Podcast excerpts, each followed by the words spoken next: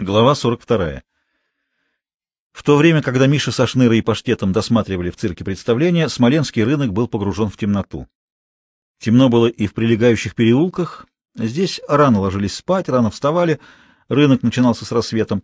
Только тускло светились завешенные окна гротеска, и когда открывалась дверь, доносился оттуда приглушенный шум голосов, стук пивных кружек, женский смех, обрывки песен. Свиридов велел своим людям подходить по одному с разных сторон, так, чтобы в десять вечера оказаться у гротеска трое у главного входа, трое у заднего во дворе. Ровно в десять Свиридов открыл дверь и с двумя сотрудниками вошел в гротеск. Вид людей в кожаных куртках, остановившихся у дверей, не оставлял сомнений в том, кто они такие. Все смолкло.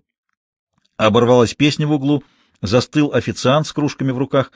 Игроки прикрыли карты кто ладонями, кто локтями — Смолкли парни и накрашенные девицы.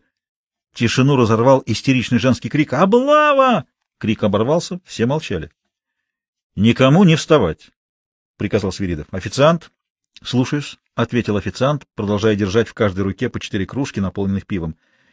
«Иди вниз, скажи Василию Ивановичу, Серенькому и всем, кто там есть, чтобы выходили».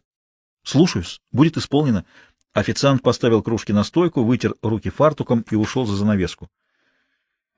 В заднем помещении гротеска, в полуподвале, за столом сидели четверо, на столе лежали карты и деньги.